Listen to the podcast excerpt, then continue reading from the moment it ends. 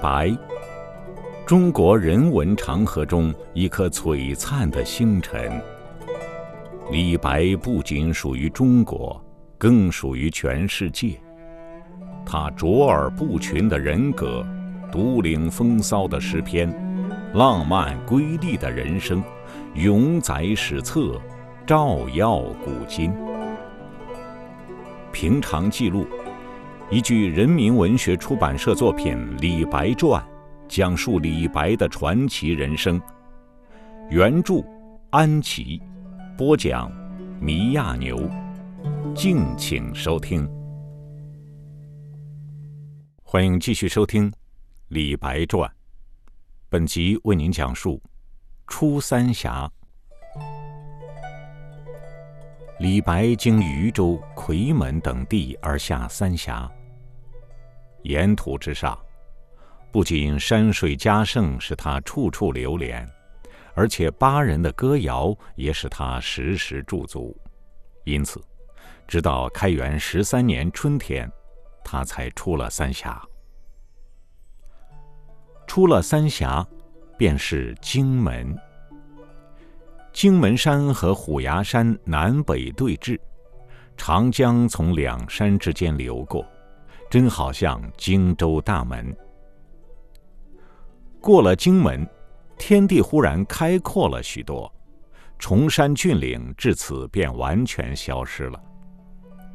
尽管李白回头望了又望，再也望不见连绵的巴山，只见变化多姿的楚云在烟水茫茫的江面上飘着，碧绿透明的江水依然是锦江的颜色。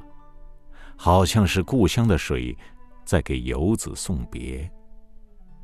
翘首东望，江水遥接天边，那天水相接的地方便是大海吧？那海云升起的地方，会出现人们传说的海市蜃楼吧？李白就眼前景稍一构思，便吟出《渡荆门送别》这首诗。渡远荆门外，来从楚国游。山随平野尽，江入大荒流。月下飞天镜，云生结海楼。仍怜故乡水，万里送行舟。李白一面欣赏着江上景色。感到心旷神怡，一面怀着依依惜别的心情，离开了故乡，走进了新的天地。一路上，看不尽方舟碧树，听不尽莺啼燕鸣。渐渐日色向晚，海月东升，远远的望见了城市的灯光，啊！原来是荆州首府江陵快到了。荆州是唐代山南东道首屈一指的大州。州治江陵，不仅是历史名城，一千年前楚国首都郢城所在之地，也是当时的中南重镇，东西南北的交通枢纽。西上巴蜀，东下维扬。北去京洛，南往襄前，均需由此经过。江陵自唐初就设置了大都督府，其商旅之众多，市井之繁华，不亚于成都。李白到此，自然要留连一些时日。他和丹砂首先游览了江陵城内外一些主要的街道。然后又游览了楚灵王修建的章华台的遗址和楚国国都郢城的遗址。郢城在稷山之南，故又称稷南城。一路之上，只见近处紫陌朝天，垂柳夹道，车马往来，行人如织；再望远处，岸芷汀兰，郁郁青青，翻墙出没，水鸟上下。忽听得一阵歌声从江边传来，曲调十分动人，可惜歌词听不清楚。李白便沿着江岸找去，却遍寻不得。向路上人打听，那路人说：“这有什么稀罕？你到酒楼上去，自有唱曲儿的人。本地的戏曲是天下闻名的。”他们特地找了一家清雅的酒楼，刚一坐定，果然便有两个歌女怀抱琵琶走上前来，一个年方及笄，也就是十五岁。一个徐娘半老。李白请他们两人都坐下，接过他们地上的节目本子一看，上面列着一长串曲目。李白不及细看，便对二人说道：“你们想唱什么就唱什么吧，尽管捡你们拿手的唱来。”于是二人便调了调弦子，一曲一曲唱了起来。他们先合唱了几段《江陵月》，又合唱了几段《采蝶渡》。李白感到，这里的戏曲比巴渝一带的歌谣更为优美，歌词也清新可喜，因此他把这些歌词都一一记了下来。李白又叫年轻的歌女单独唱几支，于是他开始唱了几段。那河滩，江陵三千三，来往那河滩。上滩登天南，下滩鬼门关。闻欢下扬州，相送江湾头。愿得鲁高折，天意使郎流。李白不禁失声叫好，丹砂也跟着叫好。那女子低下头来，调了调弦子，又唱了一支《女儿子》。巴东三峡圆明悲，夜明三声泪沾衣。我欲上蜀蜀水急，行人一去不复归。还没有听完，李白的眼泪就下来了。然后，李白又叫年纪较大的歌女单独唱了几支。她的声音虽不及少女的清脆圆润，但却深沉厚实，吐字也特别清晰，显得功力远在前者之上。他开始唱了几首短曲，其中作蚕丝，声词俱佳，李白为之击节赞赏不已。并将其中一首歌词反复吟咏：“春蚕不应老，昼夜常怀思。何夕微曲尽，缠绵自有时。”然后连干三杯，并叫丹砂给两位歌女各敬一杯。最后，那妇人又唱了一支《西洲曲》。一枚下西洲，折梅寄江北。丹山杏子红，双鬓鸦雏色。西洲在何处？两桨桥头渡。日暮伯劳飞，风吹无旧树。树下即门前，门中露翠钿。开门狼不至，出门采红莲。采莲南塘秋，莲花过人头。低头弄莲子，莲子清如水。至莲怀袖中，莲心彻底红。一郎郎不至，昂首望飞鸿。鸿飞满西洲。望郎上青楼，楼高望不见，尽日栏杆头。栏杆十二曲，垂首明如玉。卷帘天自高，海水遥空绿。海水梦悠悠，君愁我亦愁。南风知我意，吹梦到西洲。那妇人从容唱来，如怨如慕，如泣如诉，好像这支曲子就是他自己心里的歌。李白听得连酒都忘记喝了。民间竟有如此优美的天籁，如此动人的绝妙好词，这一支曲子都是魂金璞玉啊！李白不停的感叹。曲子已经唱完，他还在沉思。李白听完曲子以后，又问了两个妇女的身世。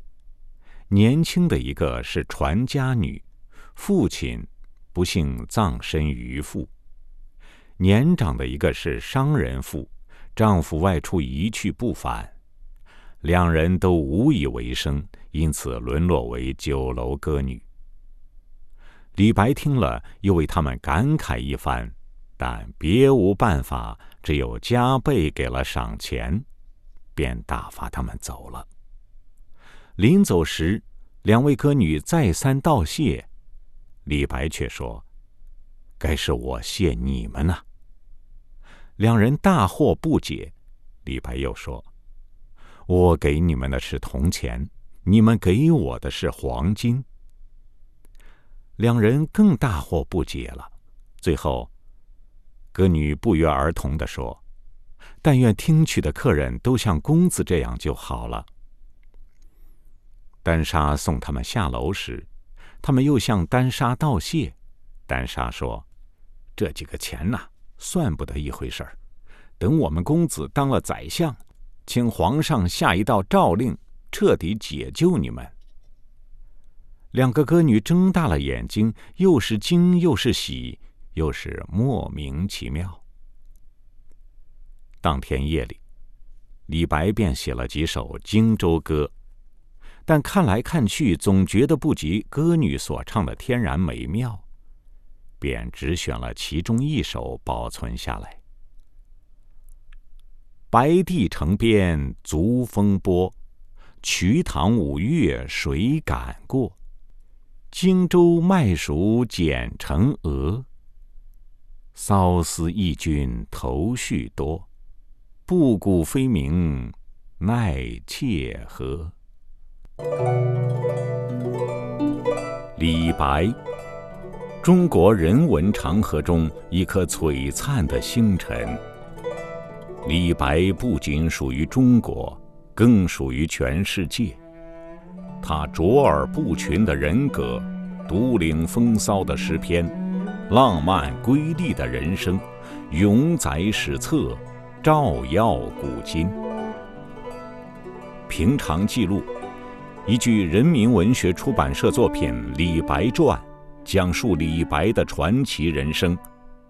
原著：安琪，播讲：米亚牛。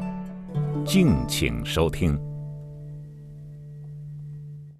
李白在江陵，除了搜集歌谣外，也去漳州走马，又到城南打猎，还到江湾泛舟，甚至还去看过一次跳神。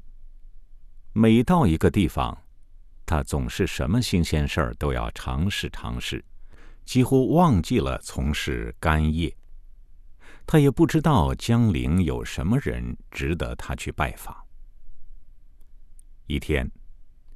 有人无指南来告诉李白一个消息：道教大师司马承祯要去朝南岳衡山，正经过此地。李白如果要去拜访，他可以引荐。李白在匡山读书时，就听道士们谈起过司马承祯。他字子威，字号白云子。一向隐居在天台山玉霄峰，得道家真传，有伏耳之术。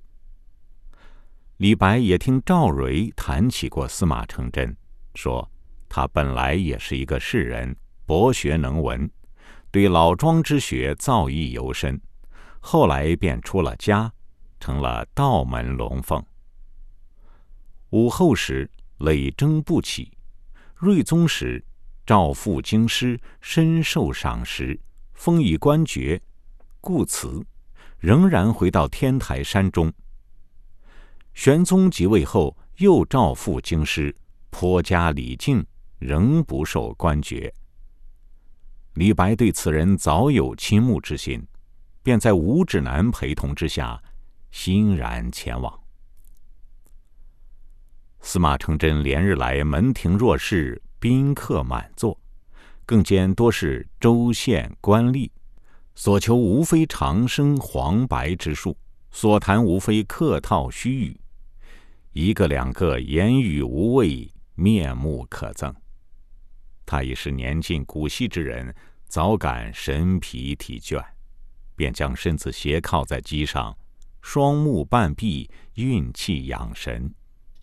只是不时的将他的拂尘轻轻拂动，表示他仍在接待宾客。忽听得道童来禀，道兄吴指南引客求见，并呈上名次。司马承祯一看上面写着“峨眉布衣李白，字太白”，司马承祯便吩咐请。不一会儿，就见吴指南领着一个青年公子走了进来，好像带来一股清风。司马承祯不由得抬起身子，睁开眼睛，细看此人，风神特异，与众不同。亭亭如孤松独立，飘飘如暗柳迎风。若非王仪府转世，必是季书业后身。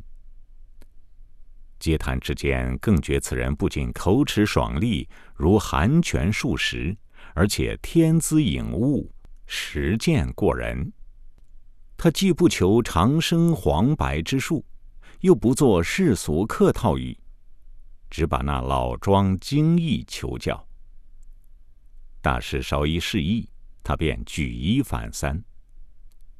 譬如他请教无为之意，司马承祯说顺其自然，他便说：以之养身，便当如日月之运行，草木之荣落，不为为天之事；以之为文，便当如清水芙蓉，长空白云。不是雕琢之计，以知理国，便当顺民之情，民之所好好之，民之所恶恶之，不兴繁苛之政，故曰无为而治。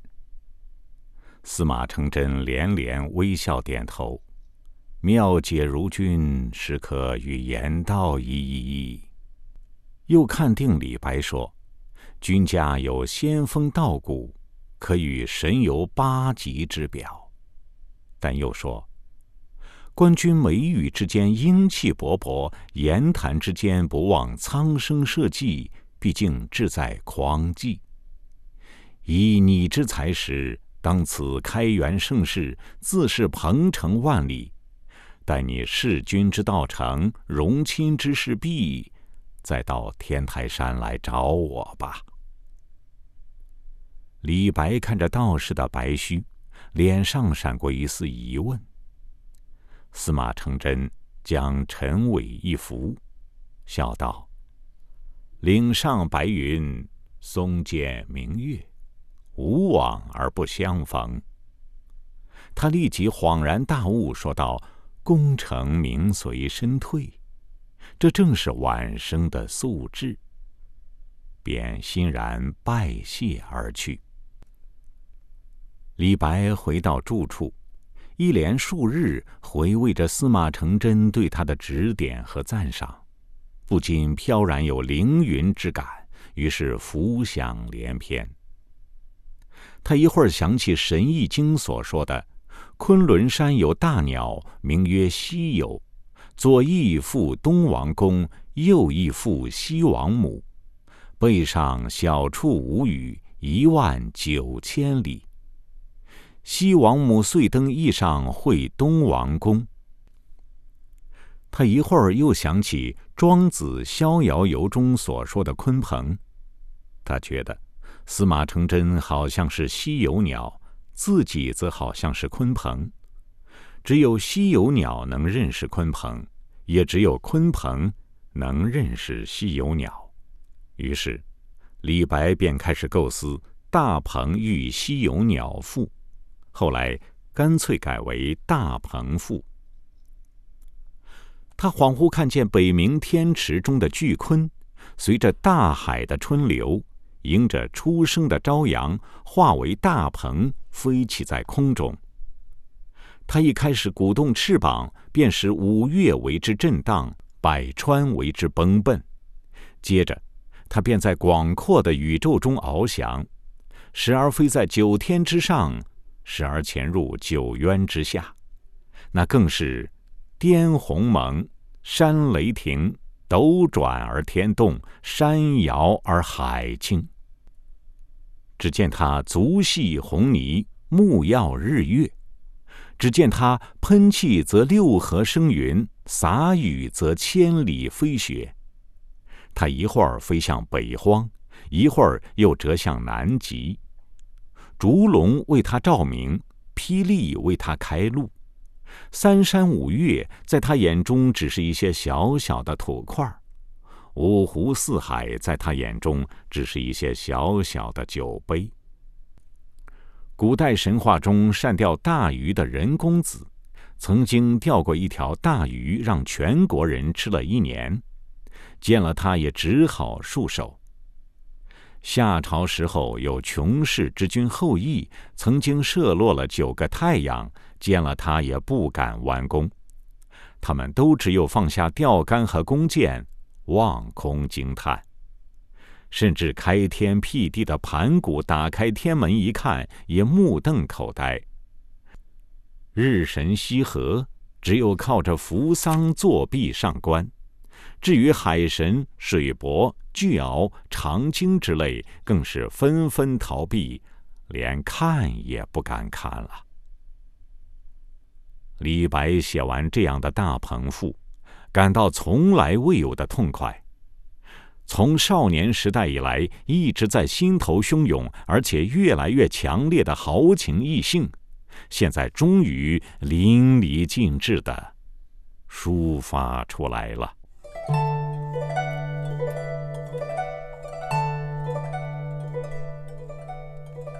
以上您听到的是《李白传》。作者安琪，我是绵阿牛，感谢您的收听，欢迎下期继续收听。